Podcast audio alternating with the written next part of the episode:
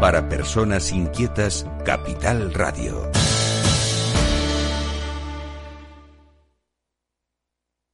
Valor Salud.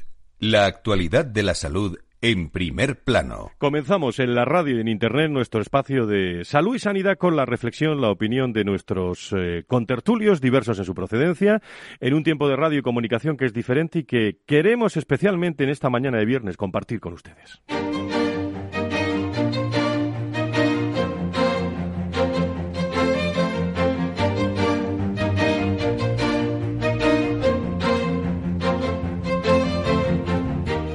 Valor Salud es un espacio de actualidad de la salud con todos sus protagonistas, personas y empresas.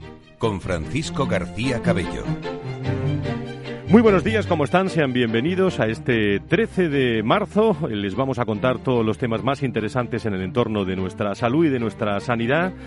Todos estamos, creo que, muy informados ya a esta hora de la mañana sobre el eh, coronavirus. Eh, la comunicación, por cierto, eh, no cesa. Aquí estamos con todos ustedes a esta hora de la mañana en directo. La Organización Mundial de la Salud dice que esto ya se llama pandemia. A partir de ahí, la toma de medidas pueden ser aún más restrictivas en cuanto a la movilidad, lo están siendo, de la población para mitigar también la infección. Actualmente hay dos regiones principales, eh, dos focos, Asia, eh, Corea del Sur, Irán y China, y Europa, Italia, Francia y España.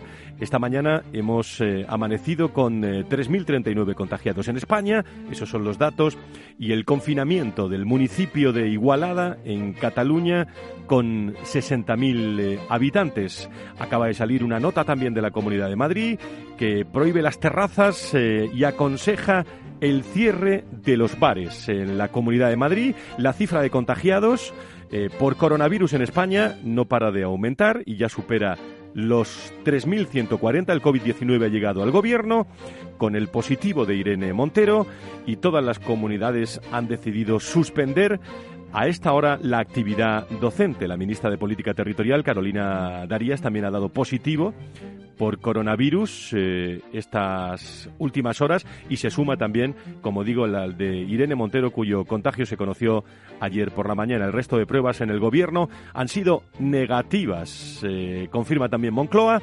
A ello se le ha sumado los últimos líderes de Vox, Santiago Abascal, Macarena Olona y ayer el presidente del eh, gobierno mandaba un mensaje claro a la población. Lo primero, ¿Necesitamos unos presupuestos? Sí. Unos nuevos presupuestos, sin duda alguna. Y eso es lo que le voy a pedir a los grupos parlamentarios en las próximas semanas. El desplome eh, histórico de la bolsa en esta semana, hoy arrancado en su vida, es apenas uno de los síntomas, aunque muy significativo, queridos amigos, queridas amigas, de cómo el coronavirus está amenazando y paralizando la actividad económica, en este caso de España.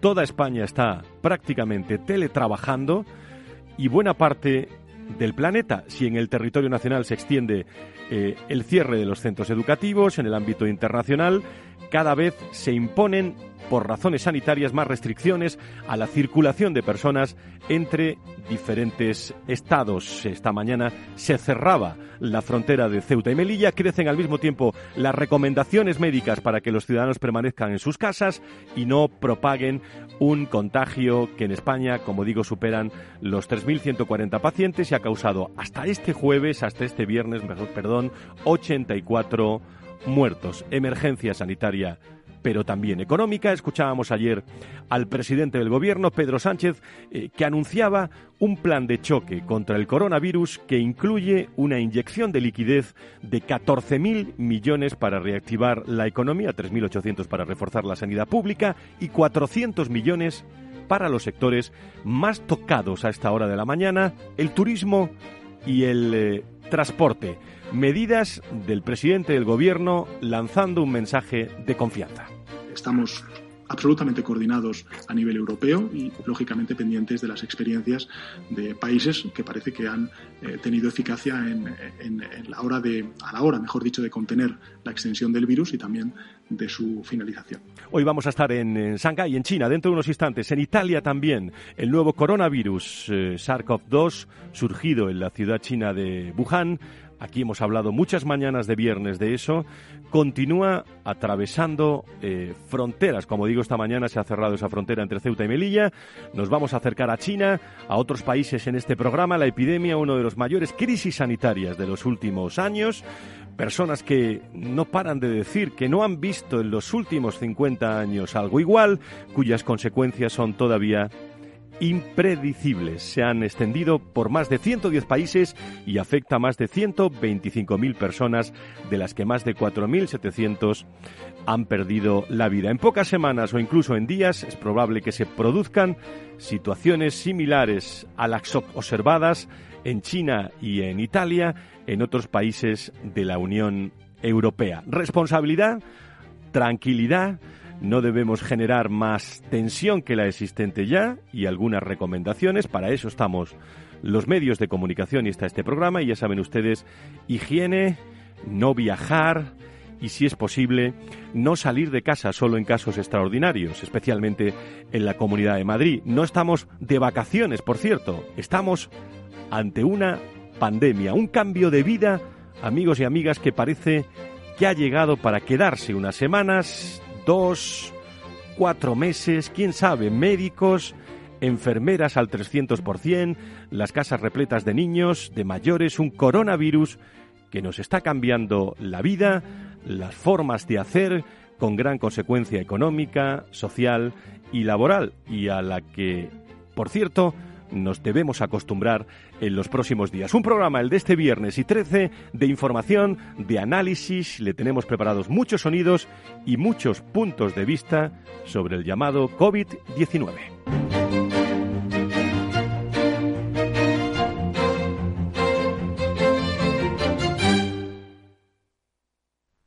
Vamos a repasar eh, toda la actualidad que tenemos hasta ahora de la mañana, las 10 y 12, las 9 y 12 en las Islas Canarias, sobre la situación del coronavirus en nuestro país. Eh, Laura Escudero, ¿cómo estás? Muy buenos días. Muy buenos días, Fran. Te veo fenomenal. Tú estás muy bien, ¿no? Yo estoy muy sana por ahora. Muchísimas gracias por estar con nosotros. Tenemos que decir que la comunicación, mientras no nos digan lo contrario, estaremos permanentemente en una situación de guardia permanente con todos ustedes para, para estar pendientes, sobre todo en este espacio de, de salud y a través de de, las redes sociales. Vamos a resumir a nuestros oyentes el estado de la cuestión hasta hora de la mañana. La situación, en primer lugar, Laura, en, en nuestro país, en España.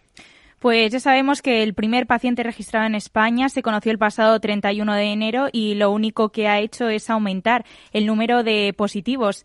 Eh, por comunidades autónomas en Andalucía llega a los 158 positivos en coronavirus. A las 9 de la mañana del viernes 13 había 4 en Almería, 10 en Cádiz, 3 en Córdoba, 13 en Granada, 2 en Huelva, 12 en Jaén, 97 en Málaga y 11 en Sevilla. Y esto ya sabemos que en regiones como Madrid, La Rioja, Cataluña, País Vasco y Murcia han decidido suspender la actividad educativa, las prácticas a los estudiantes en centros sanitarios y cerrar los centros de día de mayores, así como los colegios, institutos y universidades, y suspendiendo algunas de las fiestas y eventos de nacionales, como son las fallas de Valencia. Comunidades de Cataluña, Cantabria, Castilla-La Mancha, Galicia, Murcia, Euskadi, desde donde pueden estar escuchando hasta hora de la mañana, Aragón, Navarra, Canarias, eh, decidieron, como bien, eh, bien venimos informando y saben ustedes a estas horas de la mañana, suspender esa actividad lectiva en todos sus centros eh, educativos durante menos de dos semanas para contener esta propagación del, del coronavirus. Esta es la situación en, en España. en Europa, ¿cómo, ¿cómo está la situación? ¿Cómo se está viviendo la situación a esta hora de la mañana, Laura? Pues en Europa el coronavirus, el COVID-19, contabiliza numerosos casos en Italia, Francia y Alemania. El miércoles el director general de la OMS, Tedros Adhanom Ghebreyesus, declaró que el coronavirus pasaba de ser una epidemia a una pandemia y esto se ha trasladado en una cuarentena eh, fierra en Italia es lo que ha dicho el primer ministro italiano Giuseppe Conte, quien ha sorprendido con otra comparecencia y ha dicho que cierran todas las actividades económicas y negocios en el país entero, salvo aquellos de primera necesidad como farmacias para farmacias y supermercados. Estarán cerradas las tiendas, restaurantes y con medidas extremas para frenar el contagio en el país que ahora mismo está pues eh, cerrado a cal y canto, si me permites decirlo, y que sigue acumulando contagios. Ya son 15.113 casos, 1.016 muertes de las 827 registradas ayer. El, eh, esto en, Europa, repasemos rápidamente la situación en Italia y, en China eh, y acabamos por, por donde comenzó el foco, yo, Laura. Así es. Bueno, seguimos con Italia porque se han detectado 2.000 nuevos casos en un solo día. Lombardía es la región más afectada, 744 fallecidos y 6.896 positivos. Un aumento que está comprometiendo el sistema sanitario, según ha dicho el consejero de Sanidad de la región, que ha lamentado que haya un número cada vez mayor de hospitales en dificultad extrema. Y es que recordamos que el problema ahora es el espacio, que se están quedando sin espacio tanto en España como en Italia para, para recibir a todos los afectados. Y como decías, en China, en China sí que los datos son positivos. El presidente chino Xi Jinping visitó el otro día Wuhan, el núcleo de, del brote del coronavirus y ha dicho que ya está en remisión, que se está conteniendo, ha infectado a más de 80.000 personas y han fallecido más de 3.100 por, por el coronavirus. El anuncio llega siete semanas después de que se impusiera el bloqueo por cuarentena a la ciudad de Wuhan, lo que ahora mismo está viviendo Italia.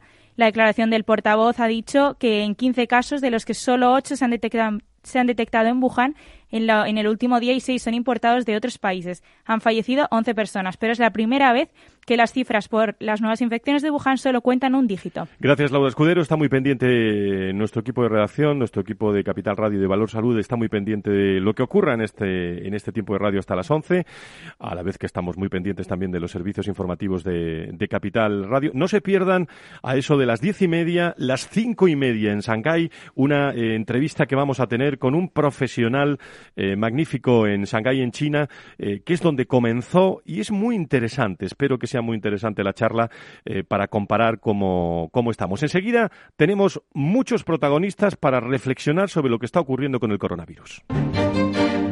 Valor Salud. La actualidad de la salud en primer plano. Con tertulios habituales que en el plan de contingencia de este, eh, bueno, y de esta emisora y de todos los medios de comunicación están todos al otro lado del hilo telefónico, desde sus casas. Eh, tenemos hilo directo a esta hora de la mañana con el eh, presidente de la patronal de la sanidad privada en España, con Carlos Rus. Don Carlos, presidente, muy buenos días. ¿Qué tal? Buenos días, Frank. Bueno, pues, eh, ¿cómo se ha vivido, primera cuestión de, de, alcance, cómo se ha vivido esta semana desde la sanidad privada eh, todo este coronavirus que, por cierto, está increciendo en la, en la Comunidad de Madrid? Sí, ha sido una semana pues muy intensa y yo creo que todavía quedan unas semanas de muchísimo trabajo por delante, de muchas conversaciones con las consejerías, con el Ministerio, con los medios y fundamentalmente pues intentando que, que todo el mundo tenga dentro del sector pues la información necesaria y colaborando con ellos también en cuestiones de abastecimiento. Hemos escuchado eh, una cuestión que le pregunto también a la sanidad privada. Hemos escuchado hace unos instantes a Pilar González de Frutos, la presidenta de UNESPA, sobre las eh, posibles eh, exclusiones de las pólizas de los afectados por coronavirus. Creo que habéis trabajado especialmente esta semana con UNESPA desde, desde ASPE, ¿no, Carlos? Bueno, eh, cuando, se declara, cuando se declara la pandemia por parte de la Organización Mundial de la Salud, la, la, siguiente preocupación que salta es, oye, ¿qué ocurre en caso de que se declare epidemia en España? La declaración de epidemia, para muchas cláusulas de seguro de salud, supondría la no cobertura. Claro, cuando estamos en un momento en el que la sanidad está tan implicada, tanto en el ámbito público como el privado, eh, pues sería un grave problema. La conversación con Pilar González de Fruto fue una confirmación tras una conferencia que ella mantiene con los principales y responsables de las compañías aseguradoras de salud, donde confirman que independientemente de la declaración de pandemia, las compañías van a continuar eh, dando cobertura. Mensaje que lanzamos inmediatamente a los medios de comunicación pues para generar esa calma, en, tanto en el, en el paciente como, como los gestores hospitalarios. Uh -huh. eh, Carlos, eh, vamos a escuchar, por cierto, dentro de unos instantes, no se pierdan nuestros oyentes, a una enfermera anónima de un hospital público. Se ha hablado durante toda la, la semana de bueno de, cómo están los hospitales eh, públicos, cómo está siendo en estos momentos en España. Le pregunto al presidente de la patronal de la sanidad privada cómo está siendo la colaboración que tanto hemos hablado aquí en este programa público-privada. Eh, ponen a su disposición eh, qué herramientas la, la, sanidad privada en estos momentos. Bien, a medida que ha ido avanzando la epidemia, el papel de la privada ha ido aumentando. Nosotros pusimos a disposición del Ministerio y de las comunidades autónomas desde el primer momento todos los medios. Inicialmente, en la mayoría de las comunidades, la privada se dedicó al diagnóstico de la enfermedad. Posteriormente, este diagnóstico lo, comunicaba a salud pública. Eh, a medida que, los casos iban, creciendo, no, no, no, no, solo hemos hecho el diagnóstico, sino que también hemos hecho el, tratamiento de, del paciente. Actualmente ya en Madrid se ha dado un último paso en el que los hospitales privados pasan a estar bajo el mando de la consejería en la puesta a disposición de recursos, pero que podría acabar incluso con una dirección directa por parte de la consejería de los centros privados. Pues vamos a ver qué decía el, eh, consejero eh, Enrique Ruiz Ezcuredo respecto a esto, porque hablaba también de, atención en hoteles a las personas que le hagan falta que estén afectados por el coronavirus.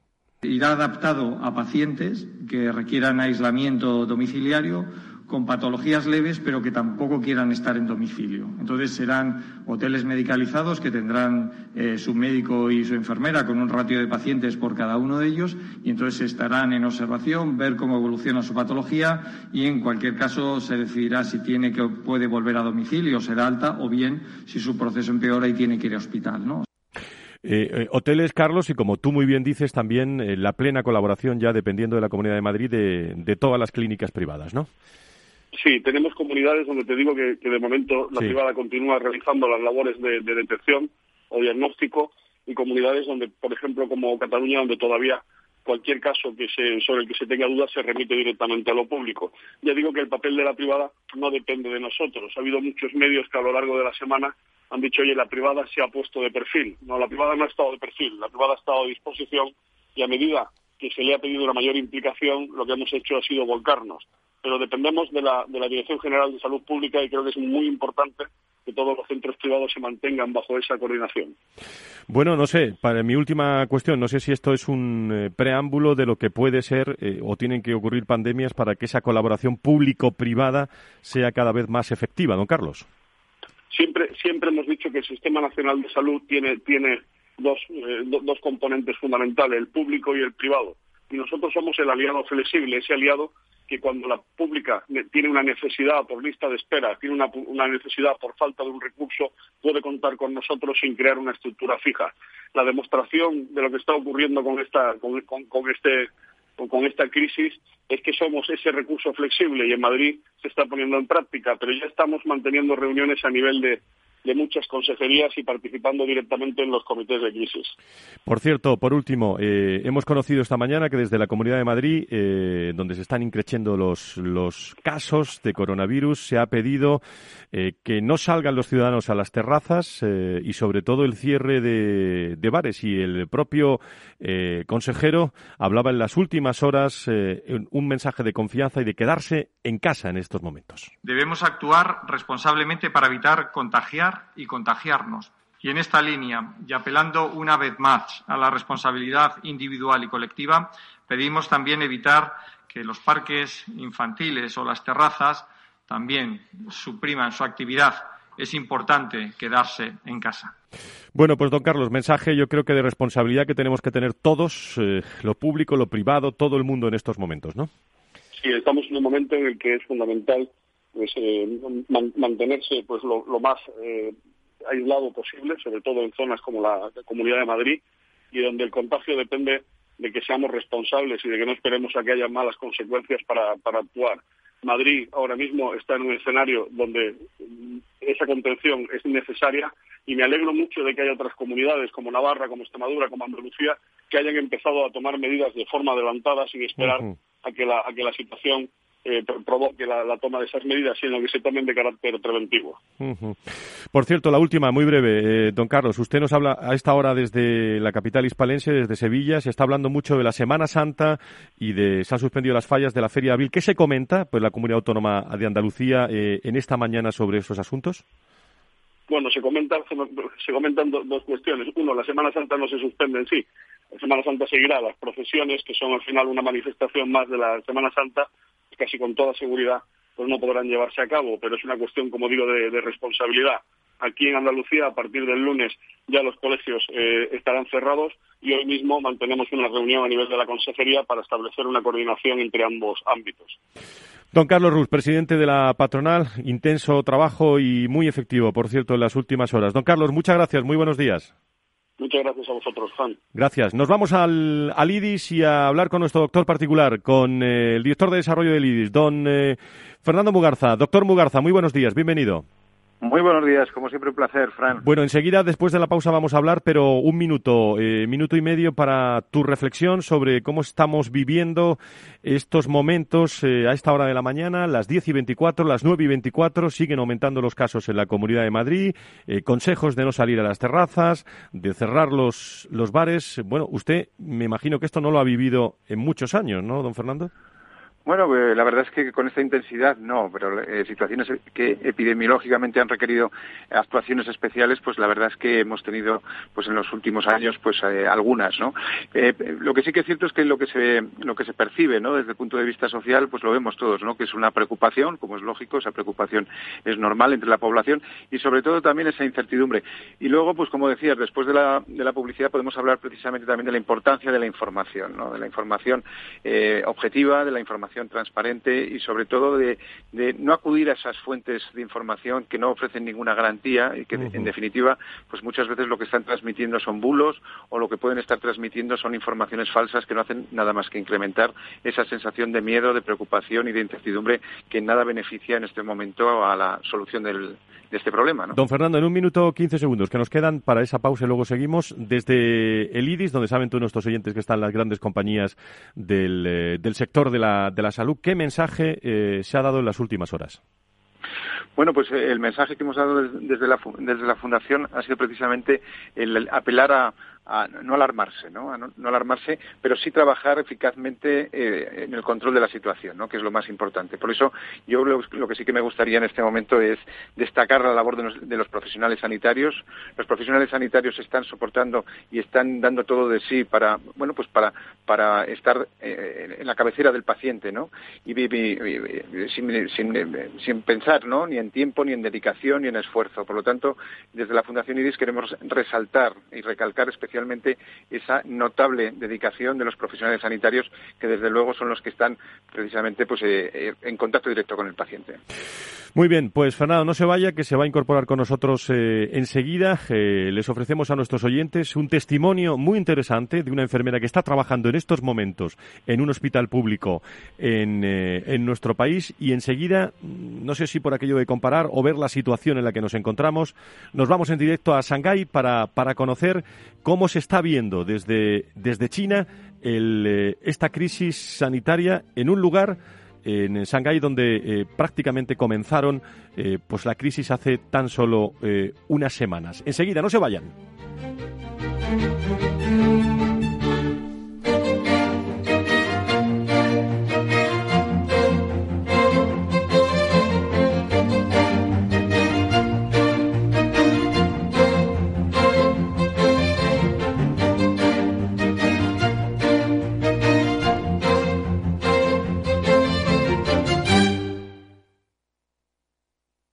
Capital Radio, la genuina radio económica. Perdone, ¿en qué mercados y en qué activos podría invertir en este momento? Ha elegido usted Simplomo 95. Gracias. Lo importante no es ser un experto en inversión, es saber dónde preguntar. En ING con Inversión Naranja Plus simplificamos la fórmula para que puedas invertir como los expertos a través de nuestros fondos cartera naranja. Inversión Naranja Plus, invertir a lo grande es para todos. Más información en ing.es en fondos de inversión. ¿Puedes contar Mississippis hasta que te llegue la inspiración? 411 Mississippis, 412 Mississippis, 413 Mississippis. Em, ¿Por dónde iba? O puedes entrar en r4.com y descubrir nuestra mejor selección de carteras para 2020. Un conjunto de carteras elaboradas por expertos para inspirarte con nuevas ideas de inversión. Renta 4 Banco, tu banco especialista en inversión.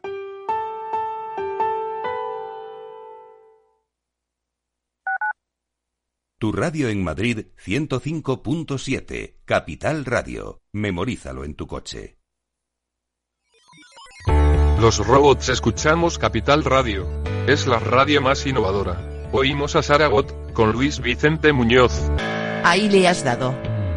Esto es Capital Radio. Di que nos escuchas.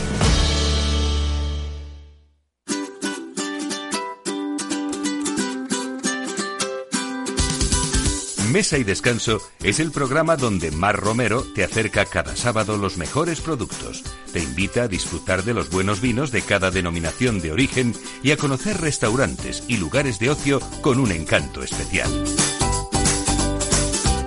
Mesa y Descanso. 15 años en antena compartiendo contigo momentos gastronómicos únicos. Escúchalo mañana de 1 a 2 de la tarde.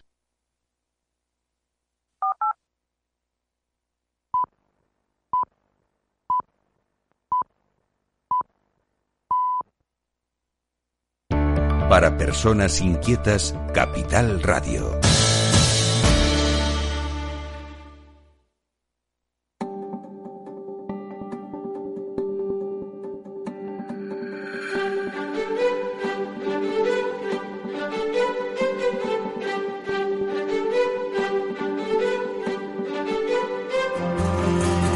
Valor Salud es un espacio de actualidad de la salud con todos sus protagonistas, personas y empresas. Con Francisco García Cabello. Estamos en directo en Capital Radio viviendo esta crisis sanitaria que también es crisis económica.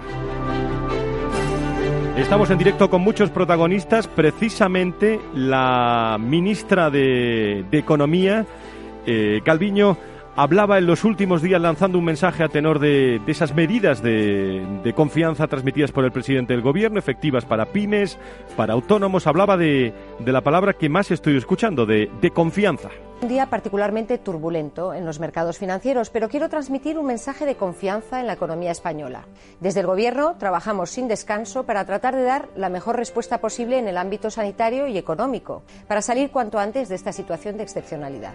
Son los datos. Eh, pánico en las bolsas está subiendo esta mañana eh, un poco, pero eh, realmente mucho temor. teletrabajando muchísimas personas de distintas multinacionales, de pequeñas organizaciones, preocupación en las pequeñas y medianas empresas de todo el mundo, preocupación en Valencia, suspensión de las fallas, 700 millones eh, de euros, preocupación también en toda España con la Semana Santa, en Sevilla con la feria de, abril, en fin, eh, preocupación, pero la recomendación, especialmente en la Comunidad de Madrid, es todos en, en, casa. Sigue con nosotros Fernando Mugarza, el director de desarrollo del IDIS y nuestro doctor particular, que decíamos, Fernando, que la mayor recomendación que se puede dar ahora, especialmente desde donde os hablas tú y donde hablamos todos, eh, desde Madrid, es que, quedarnos en casa quietecitos este fin de semana y unos cuantos días más, ¿no? Sí, bueno, es, la recomendación que están dando las autoridades, que yo decía antes, el reconocimiento a los profesionales y, por supuesto, también seguir todas las recomendaciones de nuestras autoridades, ¿no? De quienes están coordinando precisamente, pues, el control de esta, de esta crisis. Eh, las, normas eh, las sabemos todos, ¿no? Esa higiene básica, ¿no? Desde el punto de vista de, lavarse las manos eh, con frecuencia o evitar también el contacto con personas infectadas y proteger especialmente los ojos, la nariz y la boca. Bueno, a las personas infectadas susceptibles, a que a que, bueno, que pueden contraer ¿no? este, esta patología, pues por supuesto la utilización de, mascarillas que ya se ha comentado, pero también desde el punto de vista de racionalidad, porque también no podemos entrar en, el, en la situación de desabastecimiento, ¿no? que podría generar también un problema para aquellas personas que realmente sí que, sí que, las, sí que las necesitan. ¿no? Muy importante lo de no participar ¿no? en concentraciones de gentes y personas, o sea, un poco ese distanciamiento social que en definitiva la mejor recomendación es quedarse en casa ¿no? este, este fin de semana y probablemente pues, eh, pues más días a partir de este momento, ¿no? porque no sabemos cuándo va a ser el pico ese epidemiológico. ¿no? Y luego, pues muy importante también, muy importante, el tema de, la, de extremar las medidas de precaución y de higiene precisamente con las personas eh, que, que tienen enfermedades crónicas, con las personas mayores, con los ancianos, con las personas inmunodeprimidas, porque son las personas que son más susceptibles a contraer la enfermedad. Bueno, y sobre todo, eh, qué gran trabajo, eh, doctor, estáis haciendo y están haciendo los, médicos en las clínicas privadas, en las clínicas públicas, en los hospitales.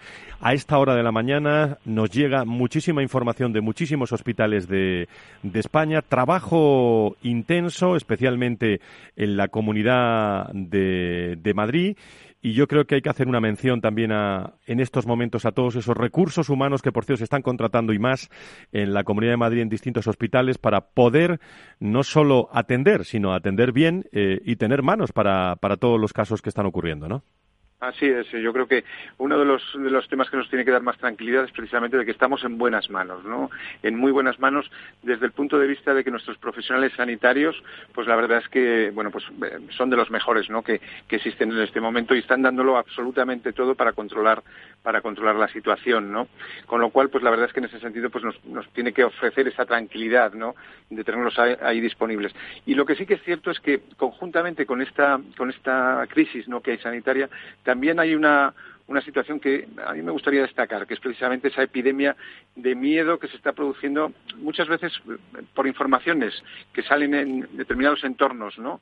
Que son o bien informaciones falsas o que son bulos en otros casos y que lógicamente alarman a la población, ¿no?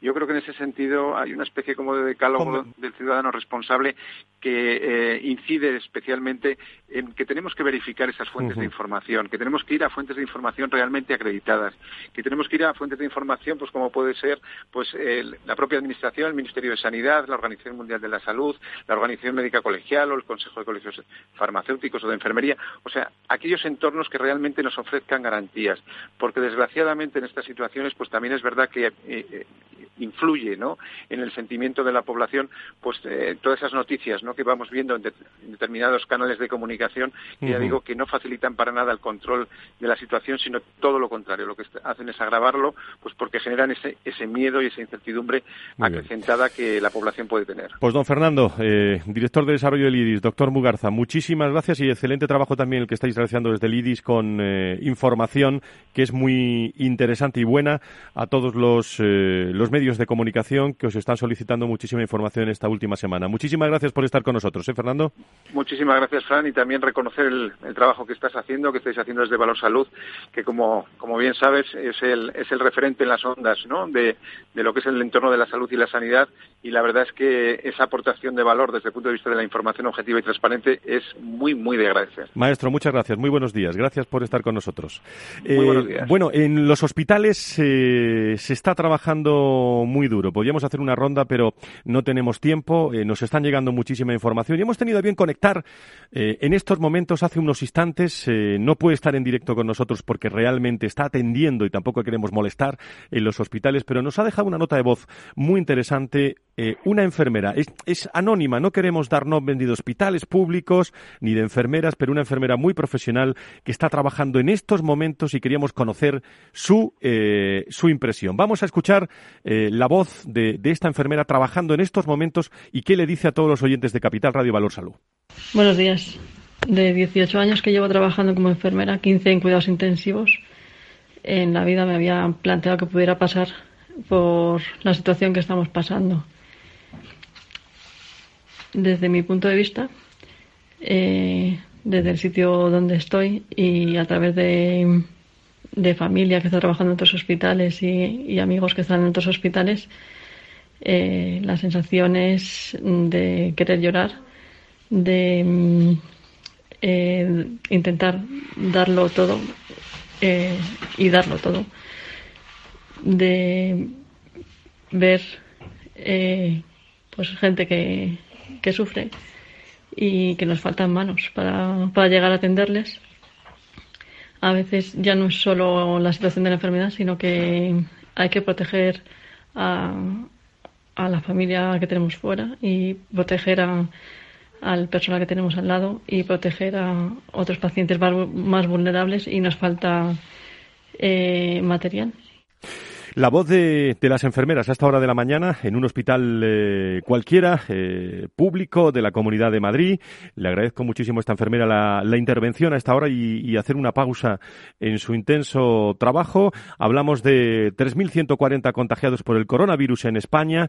Tenemos la referencia y sobre todo en este programa de haber comenzado a hablar desde Wuhan eh, y precisamente para China ha llegado el día, ayer, hace unas horas, que estaba esperando con ansiedad la Comisión Nacional de Salud Ha declarado ayer mismo que se ha dejado atrás el pico de epidemia del COVID-19 que en este país ha infectado, lo recuerdo, a más de 80.000 personas y ha matado a más de 3.100. Son las 10 y 38 en España, las 5 y 38 en Shanghái a esta hora de la mañana y vamos a conocer con un magnífico profesional con voz y testimonio directo en directo con eh, Tomás Pereda Jr. Sabe que, eh, que a su padre, a Tomás Pereda, tenemos mucho cariño en esta casa.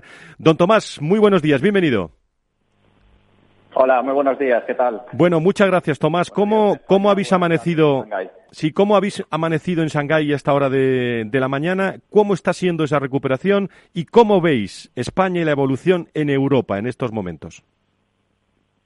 Pues la verdad es que aquí muy bien. Eh, la verdad es que en Shanghái, que es la ciudad donde vivo yo, se respira mucha tranquilidad, al menos eh, comparada con la que había hace un mes, mes y medio aproximadamente, que fue cuando, cuando empe empezó el virus.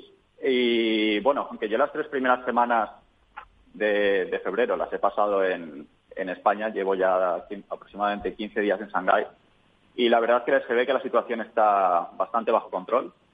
De hecho, eh, por los números que, he podido leer, eh, en Shanghái ha habido aproximadamente unas 350 personas infectadas, de las cuales 320 se han recuperado ya.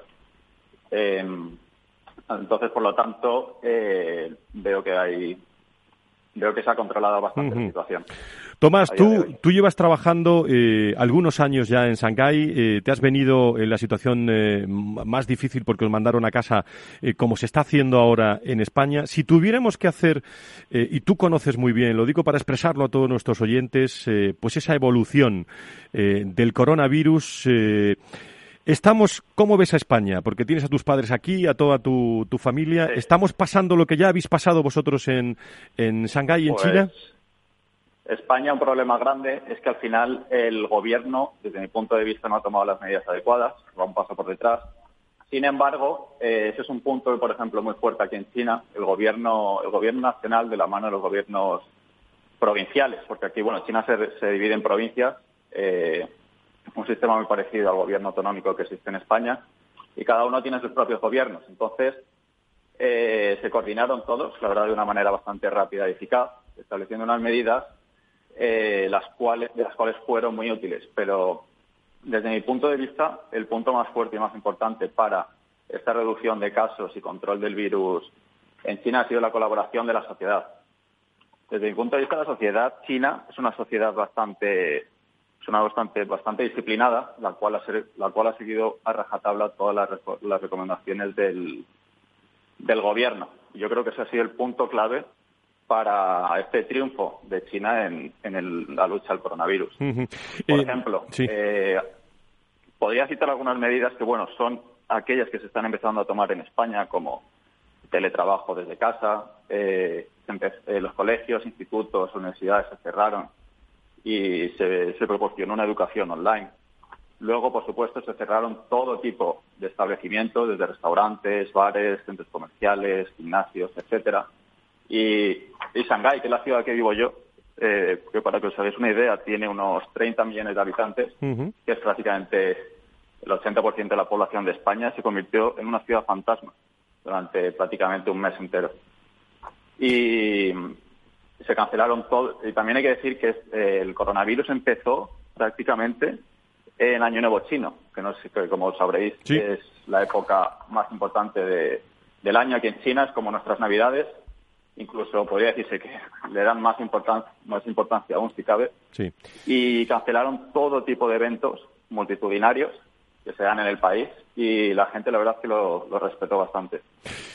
Y bueno, Sí, eh, Tomás, te, Tomás te, agradecemos muchísimo el testimonio, pero yo quería, eh, para acabar la última, la última cuestión, cuando nos estás hablando en directo desde Shanghái, a esta hora de tu tarde, de nuestra mañana de, viernes, ¿alguna recomendación? Eh, ya sé que eres un ciudadano de a pie, magnífico profesional, pero ¿alguna recomendación a todos los que, bueno, personas que están metidos en su casa en estos momentos, que, que tú lo has vivido, que, que llevas meses o semanas por delante, ¿qué recomendación podrías dar?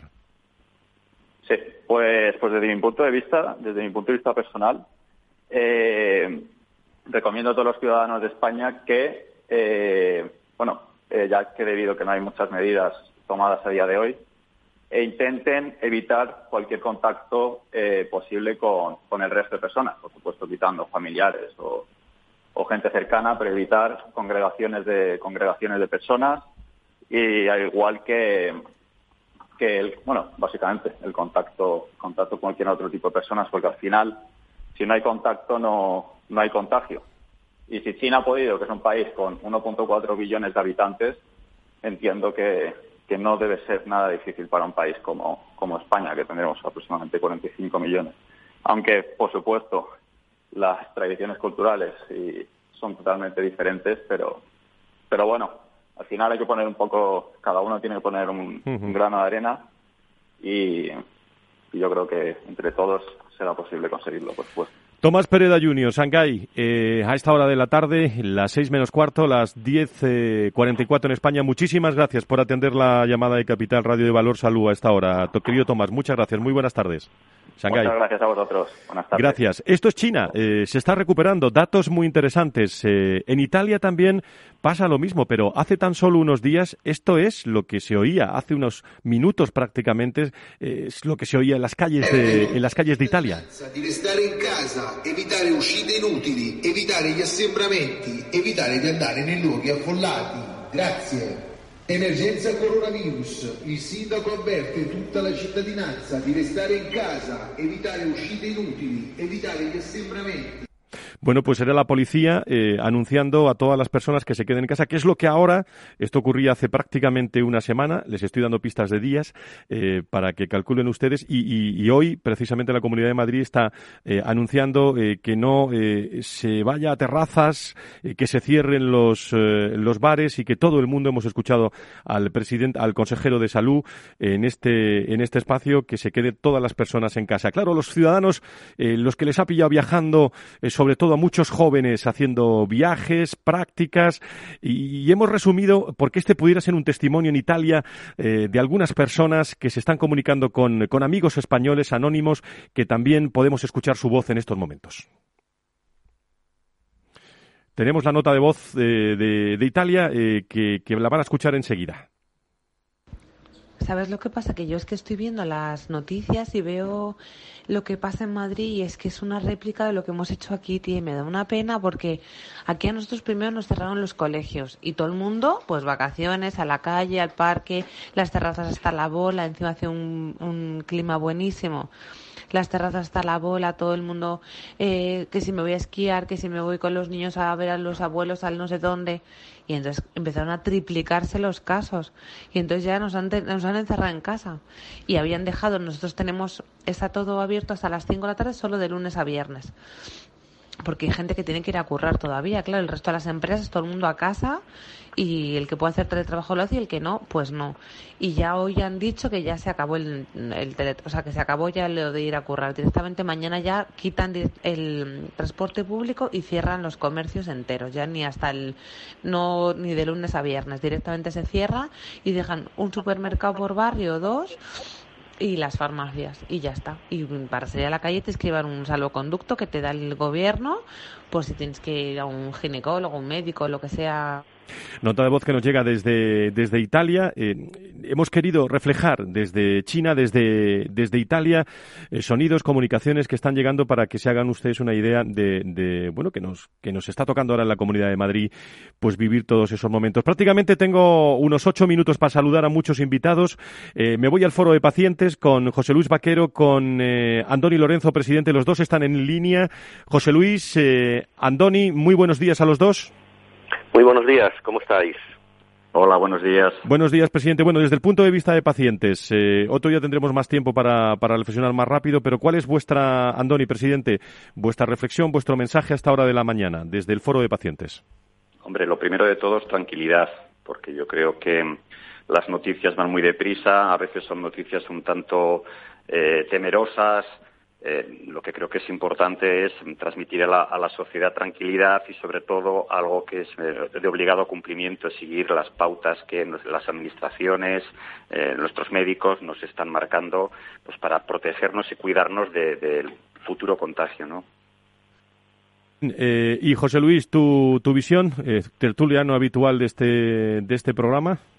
Sí, vamos a ver, los, los pacientes concretamente son las personas más vulnerables ante esta situación, eh, puesto que ya tienen una comorbilidad, ¿no?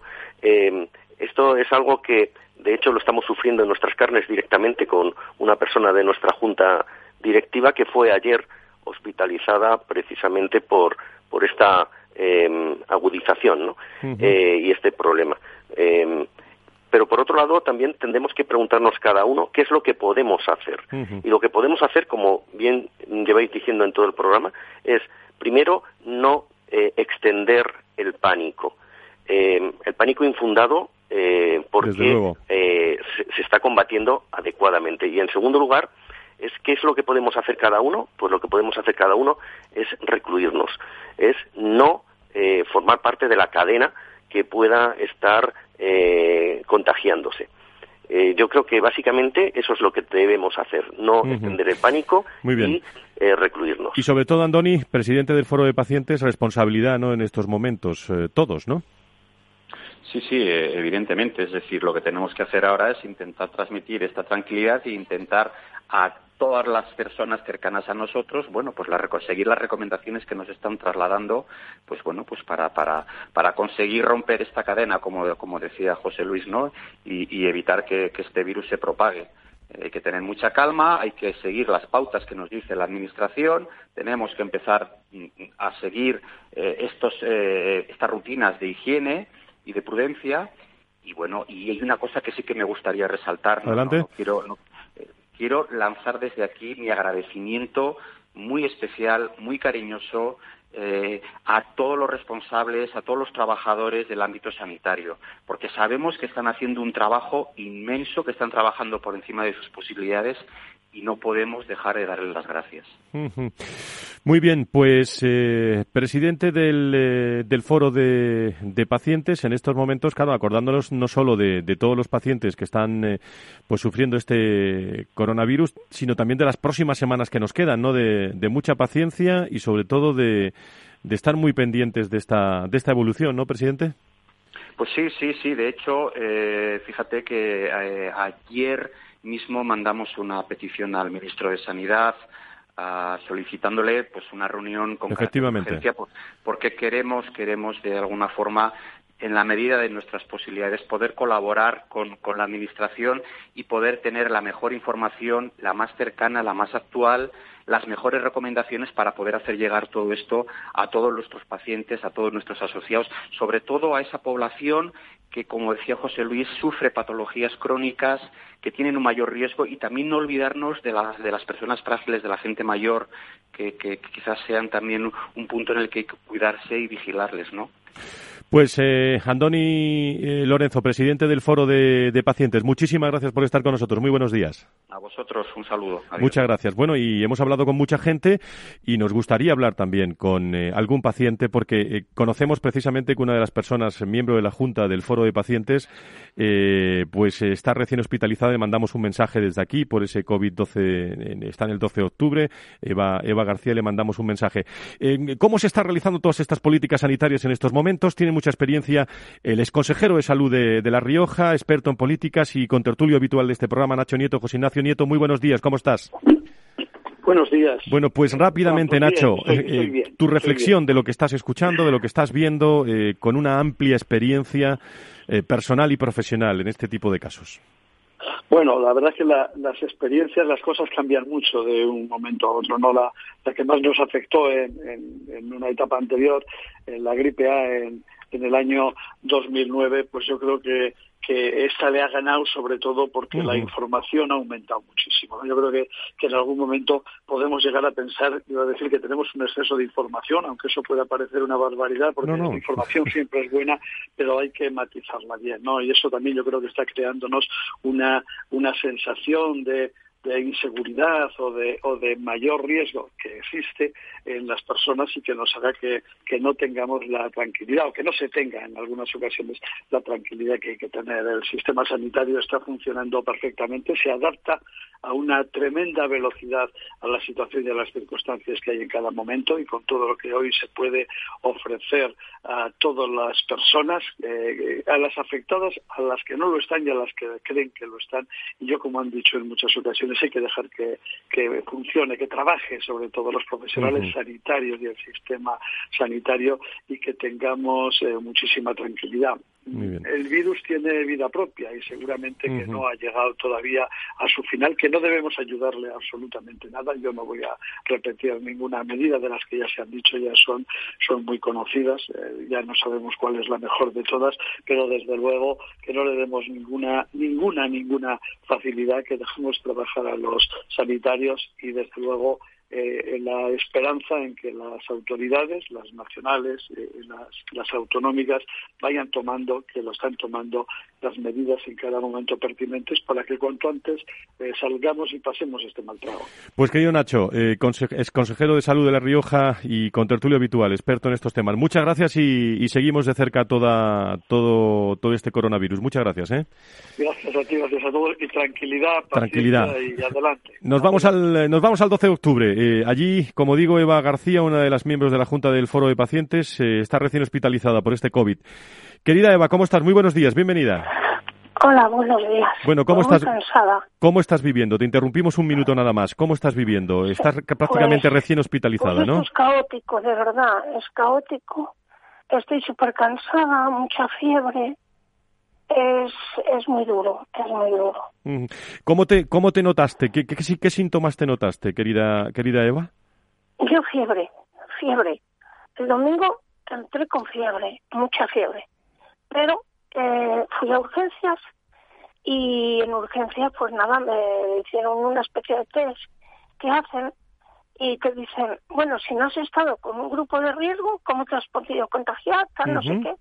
Quiero decir, grupo de riesgo me refiero a que conozcas a, alguien que haya venido de, de, algún sitio con el, con el virus o que hayas estado en contacto con alguna persona que tuviera el virus.